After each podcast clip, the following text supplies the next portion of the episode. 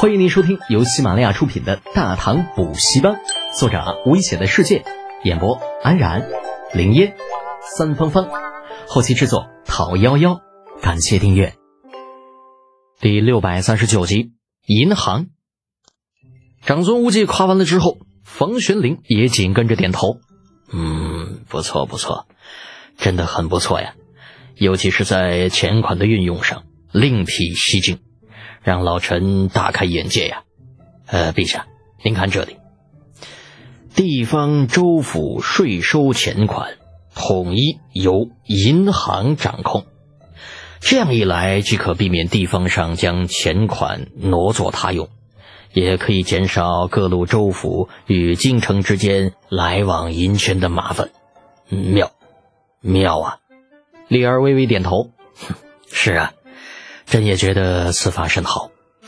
以往各路州府每年都要将银钱运到京城，等到来年再由京城把银钱运回去。这样一来，不知要消耗多少人力物力。嗯，老臣倒是觉得这银行本票之法很好。有了这东西，商贾们出门再也不用背着数量众多的铜钱，不管是安全性还是隐蔽性，都要好上许多。啊，这不是最关键的呀！关键是这个存款鼓励百姓将银钱存入银行，这事儿可行吗？万一出了纰漏，只怕会出大问题。啊，这有什么好怕的吗？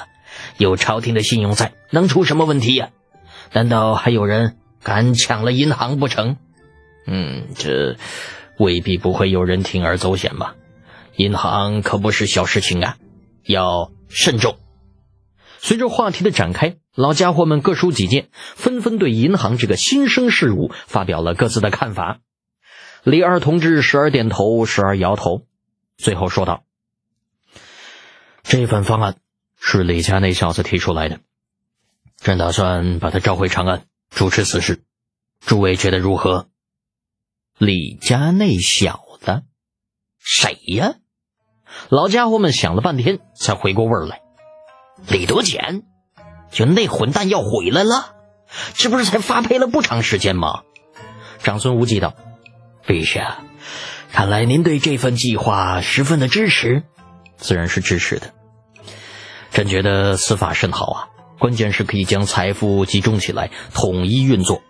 朕很想知道，这大唐的民间到底有多少财富？那这话怎么听着那么不得劲儿呢？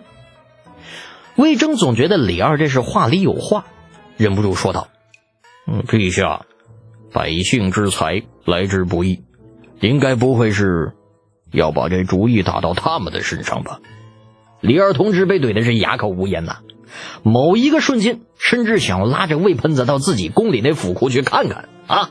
就朕那钱堆在那儿，都快要发霉了，还贪图百姓那点钱干什么？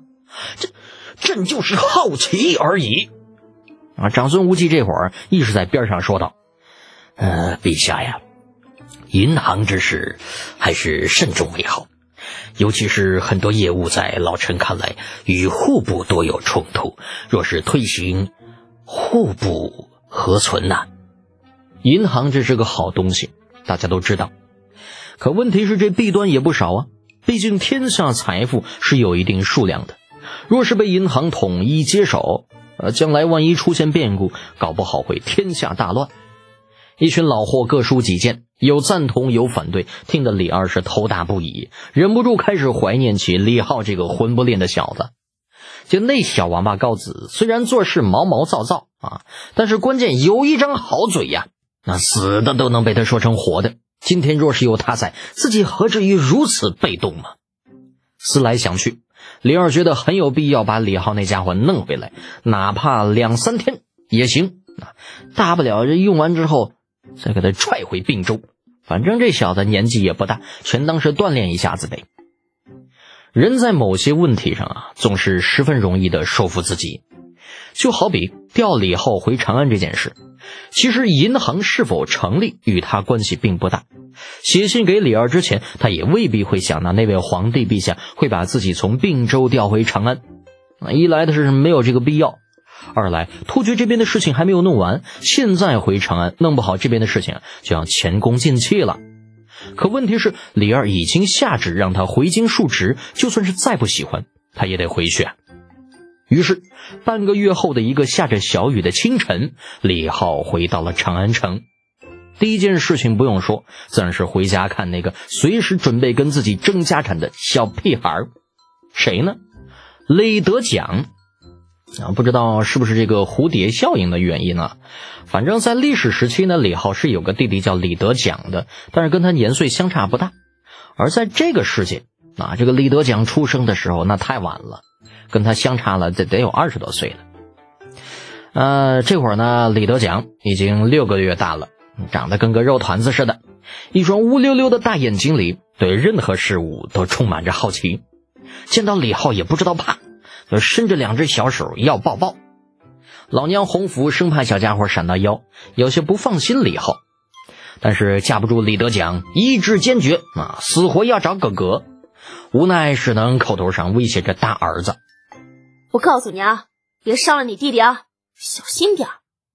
啊，李家的好大儿李德俭啊，连忙伸手将小老弟接了过来，大横抱在怀里：“ 知道知道，没吃过猪肉，我还没见过猪跑啊。”随后，一只手托着小弟弟的腰，啊另一只手呢，就变戏法一样，从身后抓出一只虎头虎脑的小猫，拿到了他的面前。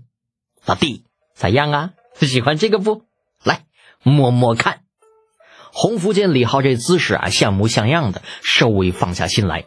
不过，在看到郝大儿拿出一只小猫送到小儿子面前的时候，那立刻就吓得汗毛倒竖啊，上前一把就把小儿子抢了回来。李德杰，你要死啊！那是老虎，咬到你弟弟怎么办啊？哎呀，没事儿，娘，就这小家伙还没断奶呢。你瞅瞅，这小老虎嘴里边连牙都没有。本集播讲完毕，安然感谢您的支持。